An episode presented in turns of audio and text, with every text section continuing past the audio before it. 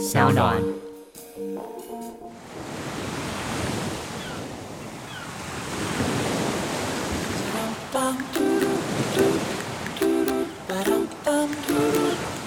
Hello，各位听众朋友，大家好，我是绿洲的老板嘉凯，欢迎收听今天的绿洲信箱 Self Oasis Mailbox。Self Oasis 是我所创办的一间餐酒馆，里面有卖五百五十块新台币就可以吃到的乐眼牛排，以及我亲自设计的调酒。但更重要的是，它就像是我的一个基地，收藏着我的作品与迈向梦想的记录。而在这个节目当中呢，你将会听到一个老板真实经营一间餐酒馆的每周报告，以及当周所收到的客人故事。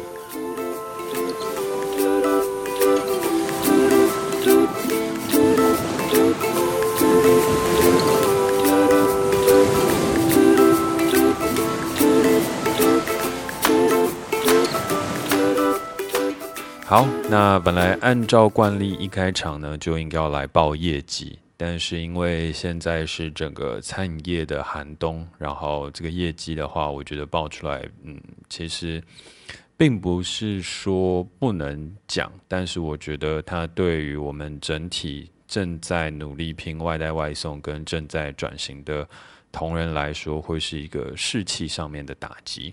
然后我也不希望，就是到时候这样子的节目播出了之后，嗯、可能他周遭的朋友啊，或是一些人会用这样子的数字以及相关的东西来跟他们开玩笑或是讨论。所以呢，我在这边的话，嗯、呃，在整体的状况好转之前，我可能就暂时不会去公布这个业绩，因为这跟我当初所设想的状况其实是差异蛮多的。当初在想说可以去做这样子的实境秀，是因为我觉得，呃，业绩再差，它也不会差到怎么样。然后呢，这些东西也都反映了同仁们的真实努力，所以他们也必须要能够去接受这整块的事情。可是时至今日呢，嗯、整个餐饮业都面临了一个极大的寒冬，所以我觉得在这个时间点继续公布大家的营业业绩，那就不是。呃，一个对于店内员工的好事情，反而是把这个非战之罪好像强加之在他们身上，然后还要去承担这整件事情。那尤其是呃，柯 P 这边已经宣布所有的餐厅都已经停止内用，然后嗯、在整体餐饮业全部集体冲向外送的状态下，其实每一个人现在都非常非常的不容易。那我觉得。在这个时间点呢，我们就一起来为我们 Self Oasis 绿洲的同仁加油。那希望大家都可以多来这边去做外带外送。那当然，虽然疫情的冲击下，呃，对餐饮业的改变是非常非常多。那我自己其实也有参与到很多讨论，所以呢，也想趁这个节目时间跟大家分享一下我们最近过得怎么样。那上周非常火速的。跟大家进行外带外送的讨论之后，呃，尝试去做这整个外送的规划，包含是 Instagram 啊等等的操作。那也希望透过一个尊荣制的外送，让餐点不只只是一个餐点，更是一个服务和体贴。但这个东西试用了一周之后，发现它有很大的问题，因为现在在家的大家大部分都是一个人，然后。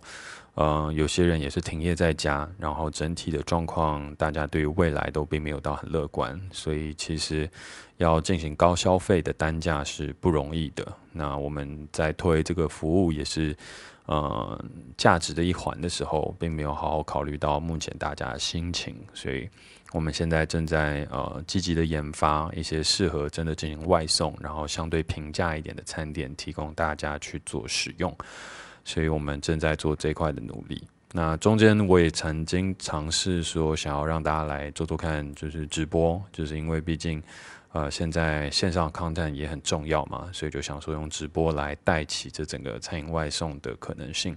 但是，呃，跟我们 manager 德克讨论完了之后，他讲了一个很重要的关键，就是，呃，大家如果要看直播的话，可能会去看一期啊。那如果说要听。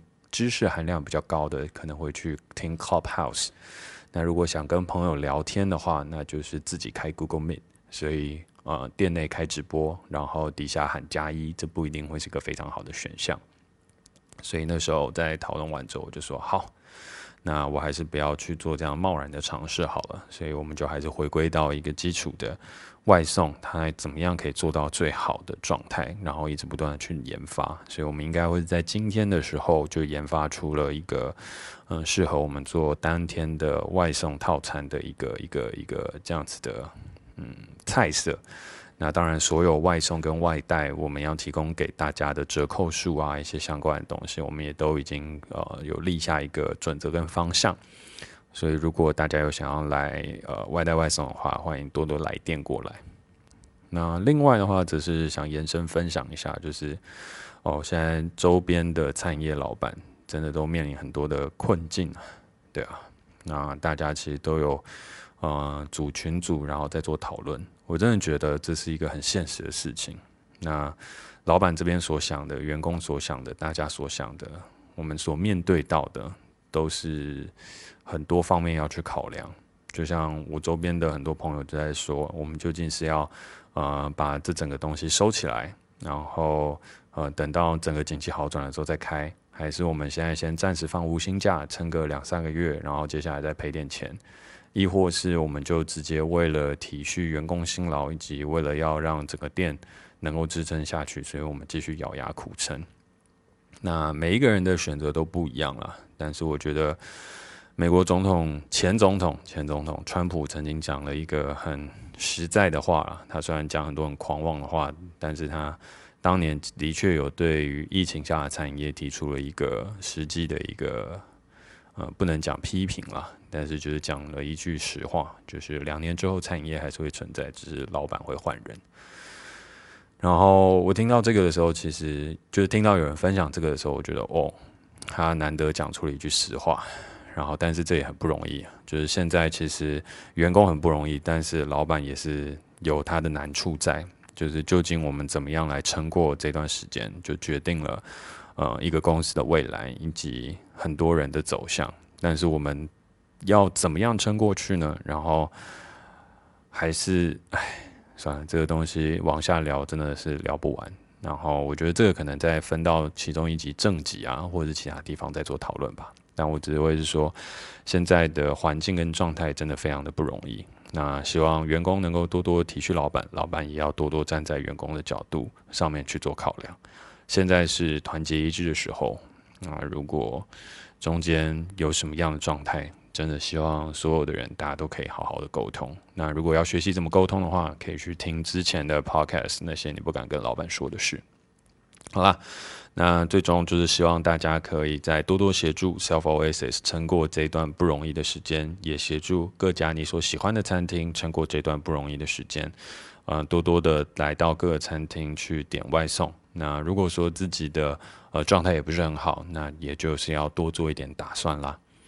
好，那在分享完了这一周的一个经营的故事，还有一些相关我们所面对到难题之后，我们还是要来朗读今天的客人来信哦。那很高兴的事情是，今天客人来信是一个爱情故事。那只是好像很好的爱情故事都不会想要分享给别人哦，所以今天也是一个。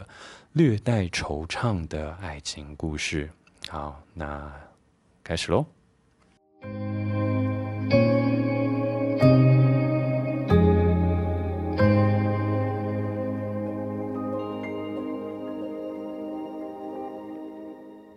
Hello Jack，我是健身教练 Eric，谢谢你有这样的频道，让我有机会分享一直在我心里面说不出来的故事。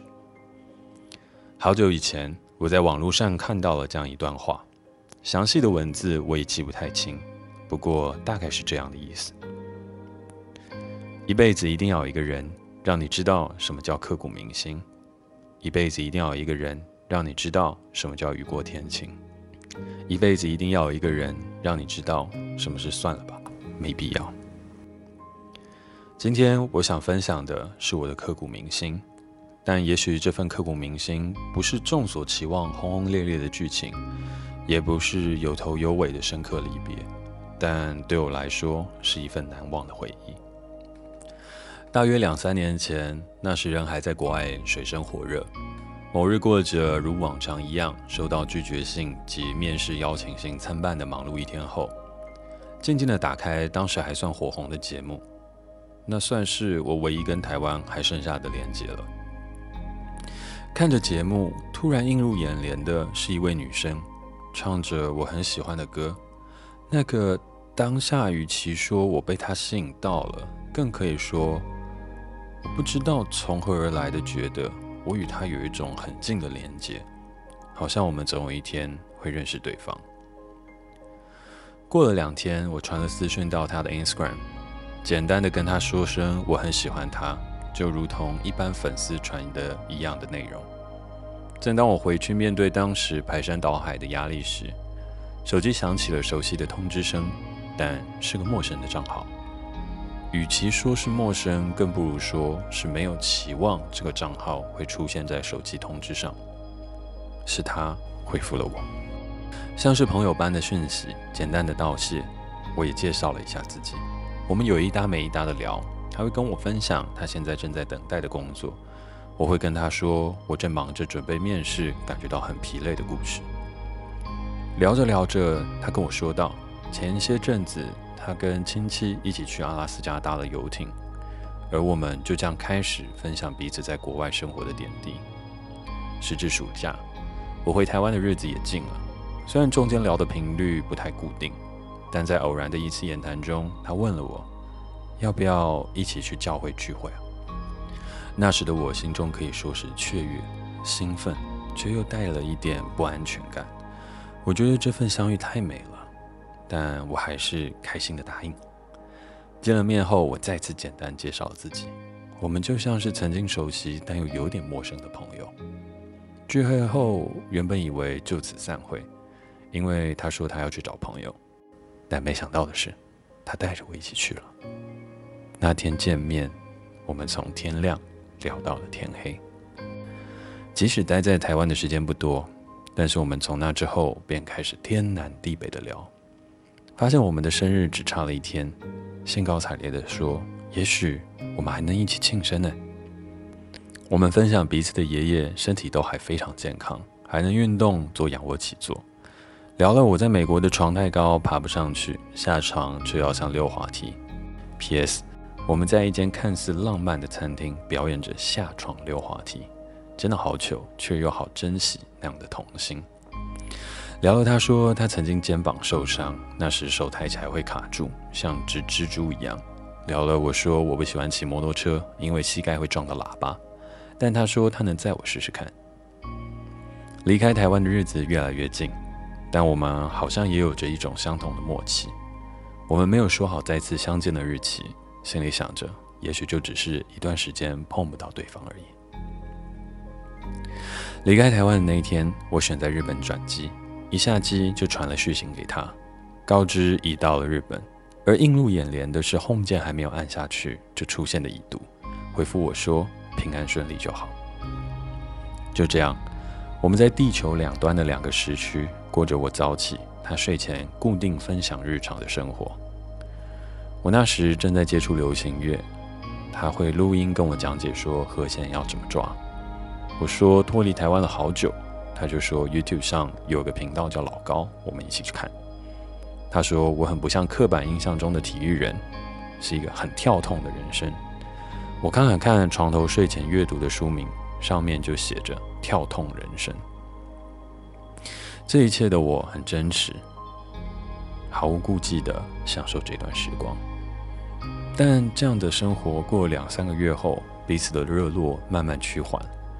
在年底一次短期停留台湾时，知道他怕冷，所以给了他一个惊喜的圣诞礼物，是个行动电源外加暖手装置。但事后我感觉到这份感情似乎已经开始一点一点的平淡了。当下带点失落，却也无从抱怨。这一切的发生好像是一部电影。直到又开始分隔两地。在不同的时区生活后，讯息的来往渐渐少了。很想知道原因，但又觉得没有权利过问。很想知道他是否也有话想说，但又觉得他有他的自由。到了四月，忍不住想知道答案的我，给了他一封不短的讯息，跟他说我很珍惜当初的感情，想问他的想法，也在文末祝福，希望他一切平安。他简短回复了。谢谢你啊！这个回复给了我心里一个底，我告诉自己，他有他的选择权。可能就像节目所说的，他是我所遇见的选择。虽然选择权不在我身上，但欣然的接受这个结果，也许是我所剩下的最后一个选项。这样的情绪称不上是非常低潮，但是却又隐隐作痛。你知道他在，但没有结局，也没有办法放下，总在时间的裂缝中盼望着那么一点阳光。就这样日复一日，我发现我需要事情去转移注意力，但却又找不到那种一做下去就可以忘记时间的事。我决定开始认识一些新朋友，希望能淡化这份回忆，又或是说把它好好保存在心中的一个小抽屉。但我发现这一点用都没有。即使放在抽屉里保存的好好的，这份回忆仍然是你柜子最中间最有分量的那个。什么东西都装在里面，时不时就得拉开来寻觅些什么。而就这样反反复复的开关，却也无法冲淡这份感情。这半年来，偶尔从朋友听到了一些消息，又或是从社群软体上得知他一些事，不知道他是否有另外一半，但在一次巧合中发现他 unfollow 我的账号了。一次的偶然中，我们在捷运上巧遇，他的反应不太像是我当初认识的那个他，带了一些尴尬，一些惊讶，不知道他过得怎么样，但在看到他后，却觉得放心了些，知道他还是好好的。可能会有人好奇，为什么我始终没有跟他表明心意，或是开口表达我想跟他在一起？但我心里想的是，当时的我真的不知道何时可以再碰到他。关系的开始即是远距离，我不想当一个自私的人，所以才选择始终没有办法跟他提出交往的要求。现在放在公开的平台上，我只是想要把这份感情如一去不回般的抒发掉。也许刻骨铭心不需要大起大落，也不用是痛彻心扉的好聚好散，这样不温不火的细水长流，也能是构成我们人生的一片重要拼图。人生不停的长大，最黑的时候不能要别人去帮你开灯，最深的时候也要试着自己找找怎么爬上去。字里行间各种滋味，也许就在时光的间隙，找到了你长大中不可或缺的。那道阳光。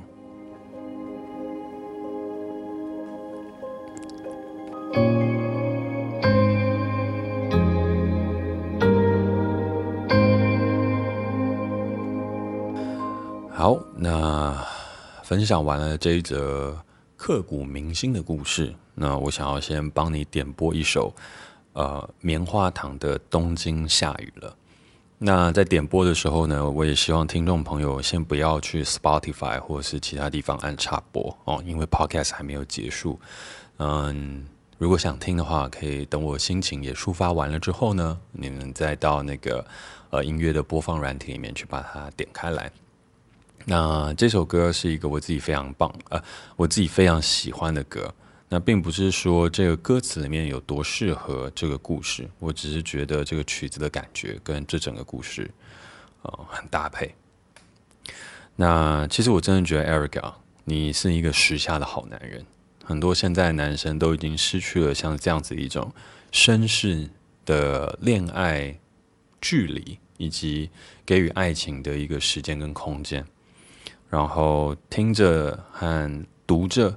你那时候在说，你们去教会去谈心，从白天聊到夜晚，这一些的段落，我觉得都真的好窝心。我觉得现在在这种我们很多时候都要靠 Tinder，或是很多时候都要靠呃一些交友软体去联系感情、认识人的状态下，能有像这样子的一些浪漫的邂逅，以及可以交心的时光，真的是实属不易，而且。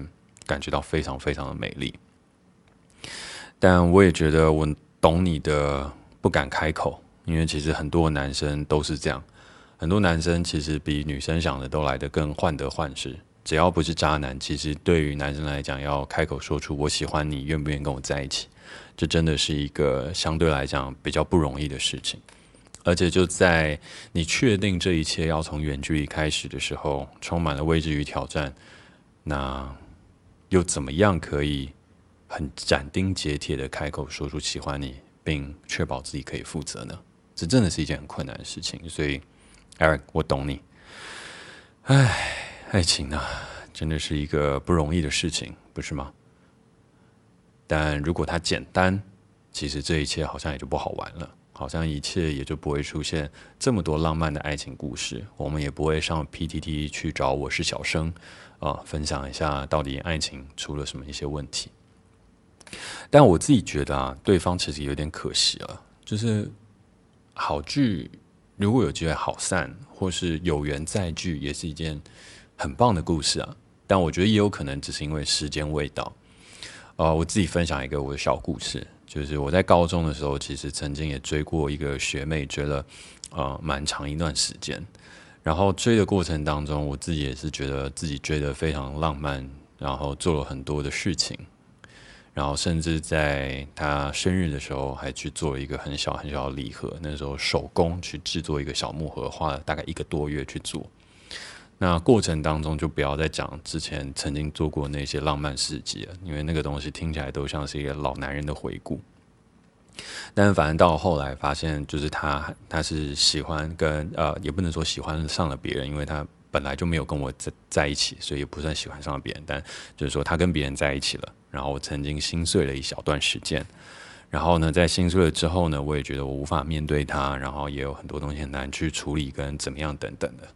那直到了后面的时候，我才觉得，哎，时间慢慢过去，自己也交女朋友，然后也经历过一些感情上面的事情，然后就慢慢的云淡风轻。而就在这样云淡风轻的时间点的时候，就在去年吧，我在内湖开完了一个广告的制作会议了之后，然后就在一个捷运站的门口，然后那时候正在跟客户过最后一点东西，结果就看到了那个学妹就从远方走来，然后跟我打了一个招呼，哎，学长好久不见，然后说，你怎么在这？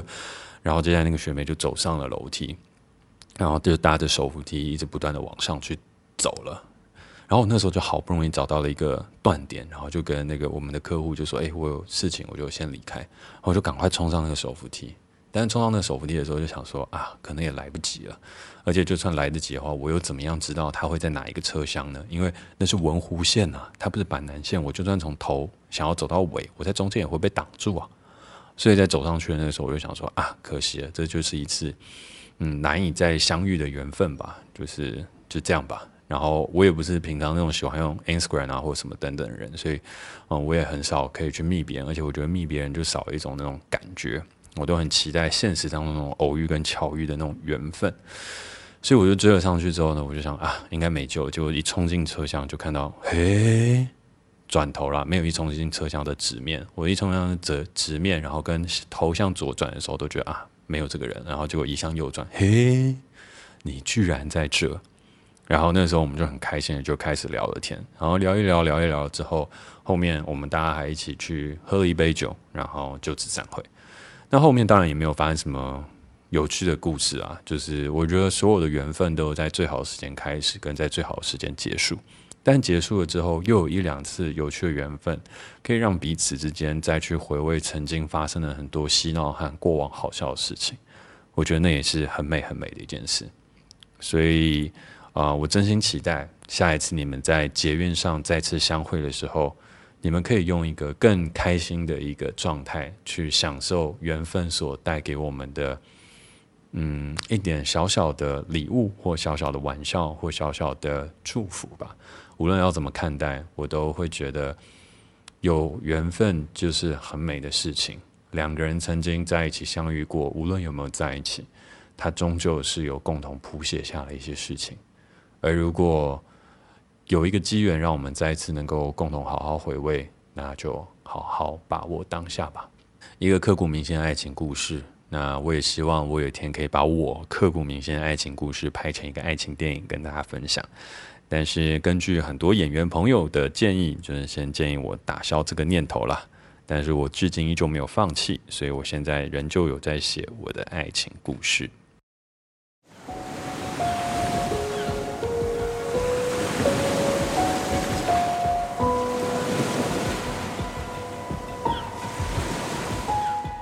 OK，那最后感谢大家收听今天的绿洲信箱 Self Oasis Mailbox。如果你也有想说的故事，欢迎线上投稿到 selfoasis 一三五 at gmail.com，或是线下寄信至台北市大安区瑞安街一三五巷四号，但记得主旨要注明我有故事想说。若你喜欢这个节目或对我有任何的评价，也都欢迎在 Apple Podcast 上面帮我评分加五星留言，啊，或是追踪我的 IG Jackself 一九九一私讯跟我分享你的心得。那感谢大家这周的收听，我们下周见啦，拜拜。